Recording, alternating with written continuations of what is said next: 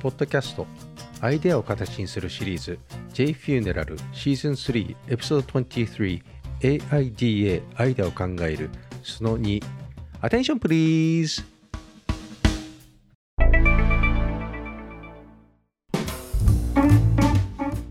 前回はアイダの中で重要なのはインセンティブであると。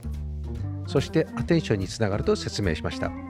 次は気を引くこと interest 実は Pinterest という画像を集めてキュレーションするサイトをご存知でしょうか？興味がある画像を画鋲止め pinning する造語です。つまり interesting な画像を集める。そもそもインセンティブ客への保護性アテンション気を引くアクション行動というのが前提です。客への保護性次にアテンションの気を引くそして行動に移すという話です。そこには何が重要なのか。何々 ?AIDA で IAA でまたアテンションに戻る？どこがスタートなんだって。それでは interest というのは何でしょうか？簡単に言えば興味をそそることでしょう。もう一つの意味は利息です。利を意味します。しかしそれはアテンションを取ることとどう意味するのか。実際アテンションはアテンション please! ってアナウンスがあります。これはこちらに注意注目くださいという号令だけである。そして興味インテレストを持たせる必要がある。YouTube で言うとサムネがアテンションです。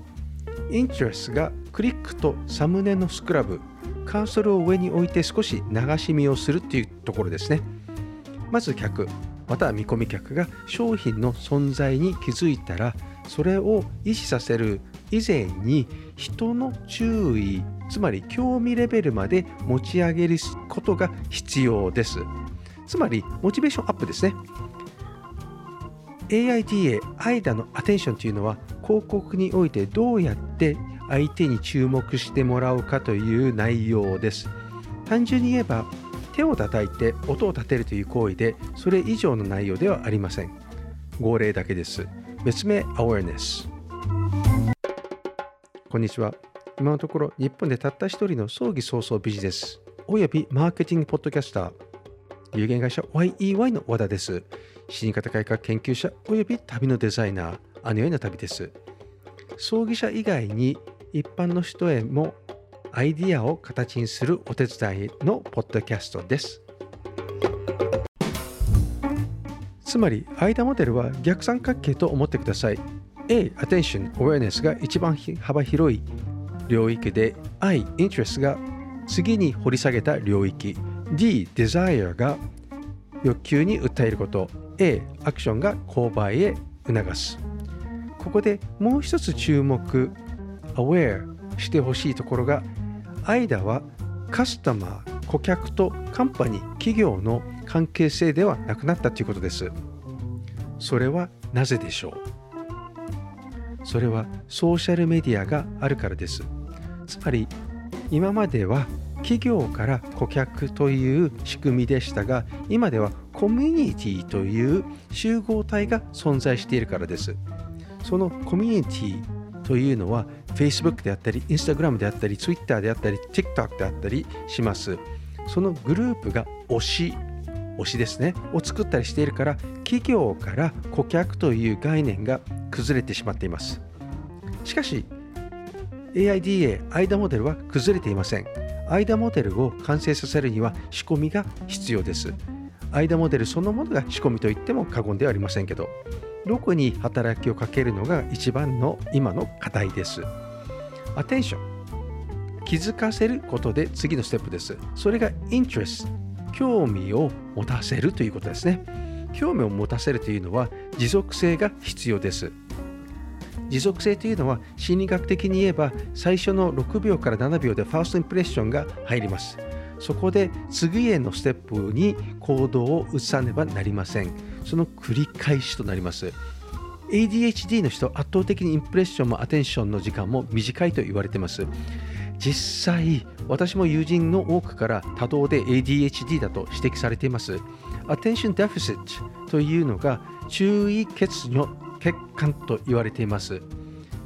私からしたら欠陥欠如が悪いわけではなく逆にいろいろなものに気づきがあるとも言えるでしょう。さてそこの attention と awareness ですが attention は私からしたら他人からの発言つまり他人の行動にて覚醒することで awareness は自らの気づき自分の意識つまり自覚で覚醒が起きることの違いである。マーケティングではアテンションがないと今はほぼ気づかないだろうと。だからこそ大きな音フラッシングなどで注意を引かせるようにしています。インテレストはその気づきを持続させていく意識のキャッチボールが必要となってきます。のめり込ませる手段のことを言います。個性心理学的に言うと3種類の人間がいます。サン、アース、ムーン。天才肌の3グループ。金銭感覚抜群のアースグループ。人の良さを持つムーングループ。この3つがありそれぞれの個性に合わせた封筒を用いて手紙を出すことでアテンションとインテレストを湧き立てるということですね。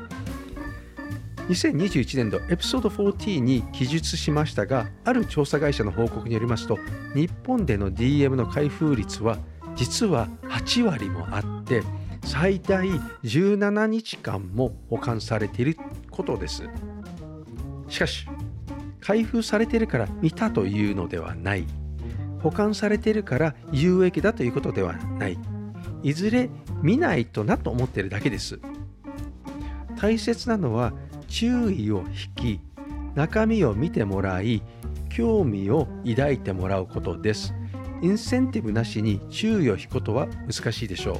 そこでまず注意を引くには3種類の人間に違う封筒で送る。3にはエアメール型アースにはキンキャラキンムーには優しいパステル調そして中身はそれぞれの人たちの特徴を生かしたオープニングです。ワクワクさせるモチベーションが必要です。モチベーションを上げることで開封率も上がり注目度そして持続性が維持できます。いかがでしょうか？その購買意欲をアップさせて販売へ持ち込みます。しかしこの手段は先に相手がどのようなキャラであるか知る必要があります。さて知らないから大変なわけですよね。さてどうするか。まず封筒の大きさ色などを書いてみる。つまり大きさも定型サイズではなく中途半端サイズにします。そうすることでアテンションが増すわけです。そして中の紙の手触り肌触りに注目します。さらに内容によって色で差別化することが大切です。今日の結論は注意を引くことは差別化によって誤解に訴えかけ意識のキャッチボールにてモチベーションアップすることでした。そして最後は謎めかせることを忘れてはなりません。これは何でしょう？最後までご清聴いただきありがとうございました。